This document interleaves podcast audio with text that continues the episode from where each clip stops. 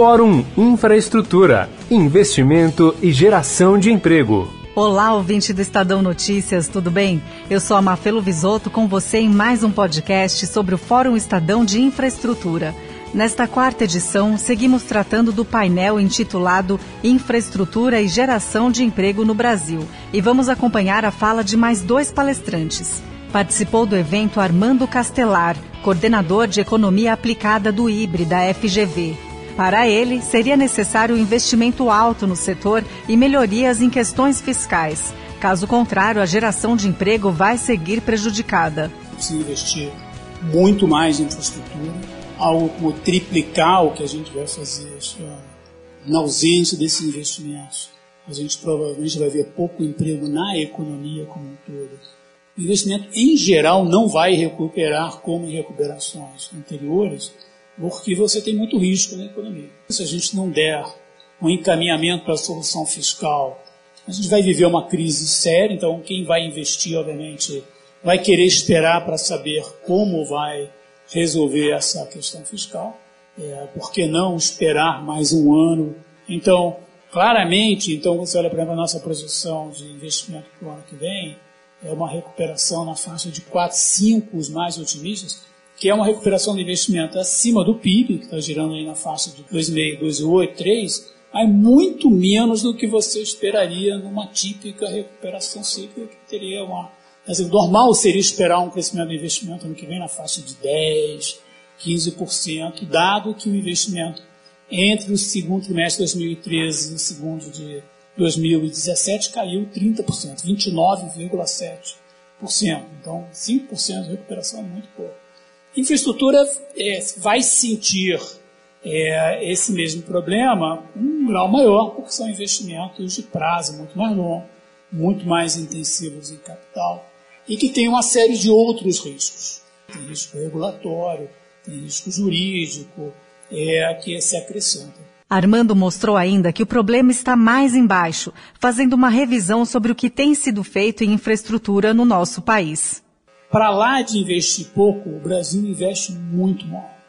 Muito do dinheiro investido em infraestrutura está parado, gerando nada. Aqui temos a Transnordestina, a FIOL, as rodovias. É muito dinheiro, pouco dinheiro que a gente gasta, muito mal investido. É mal investido porque a gente escolhe mal os projetos, a gente não tem é, planos de, de investimento em infraestrutura não existe sinergia, não se estuda as sinergias, não se estuda como é que um projeto se interage com outros projetos de infraestrutura, é tudo meio é, sodado nas emergências, muita interferência política, muita é, se, se escolhe projetos que geram resultados eleitorais e não os projetos mais importantes do país. Se insiste em muita obra nova, quando às vezes recuperar uma, uma infraestrutura já existente daria retornos muito mais interessante do ponto de vista da sociedade. Eu acho que é uma boa hora para a gente pensar, não apenas mas um plano de infraestrutura, é, com seleções criteriosas de projeto, avaliar o que fazer com essas obras que estão paradas, avaliar é, quando é melhor fazer um projeto novo e quando é melhor é, reaproveitar uma infraestrutura existente. É, de novo, é, o investimento em infraestrutura não vai se recuperar com rapidez, é, então, talvez fosse uma boa hora de planejar o que fazer no médio prazo. Esta visão é compartilhada por Venilton Tadini, presidente executivo da ABDIB, a Associação Brasileira da Infraestrutura e Indústrias de Base. Ele traça uma linha do tempo mostrando como a situação foi se agravando até o governo atual pela falta de um plano nacional. No fundo, a gente vive uma crise da maior extensão possível, porque ela atinge a, a estrutura do Estado. E isso nos coloca numa discussão em relação aos caminhos que a sociedade e a economia brasileira deve tomar. E nessa questão, é, o que está subjacente é a falta da definição de um projeto nacional.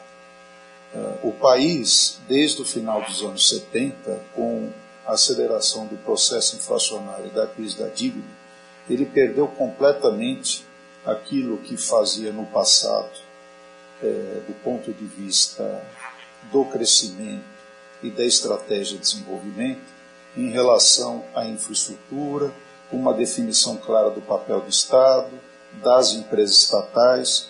Então, com a crise da dívida de 79, essa estrutura de padrão de crescimento e de padrão de financiamento faliu.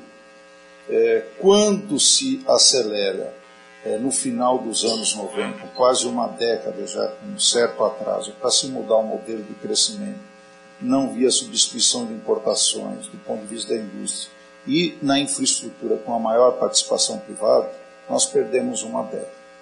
Em 90 é feito uma ruptura do padrão de acumulação anterior, aonde se começou o processo de privatização, se avançou para definir as questões de concessão de serviço público pela iniciativa privada e também uma abertura comercial que pudesse dar as condições para definir o norte do crescimento. É, pois bem, esse primeiro espasmo de tentativa de formulação de um projeto, ele foi definitivamente arrebentado no início do plano real, onde se deu uma extensão demasiada pela falta de colocação fiscal adequada num tratamento de combate à inflação basicamente com âncora cambial. Nós começamos a destruir nosso parque industrial e isso não se diminuiu após a entrada. Que é engraçado, né? Você vai indo mais à esquerda e você vai tendo uma posição liberal e menos nacionalista. Nós saímos de um nível de participação da indústria de transformação de 18% do produto e fomos para 11%. Ele então define que caminhos o setor deveria seguir para que cumpra a sua função, ressaltando que isso não depende apenas da iniciativa privada. A infraestrutura ela serve para duas coisas: para aumento da eficiência e para a inserção competitiva do país. E também para melhorar o atendimento das necessidades diárias da pessoa, seja de saneamento, energia elétrica e tudo mais.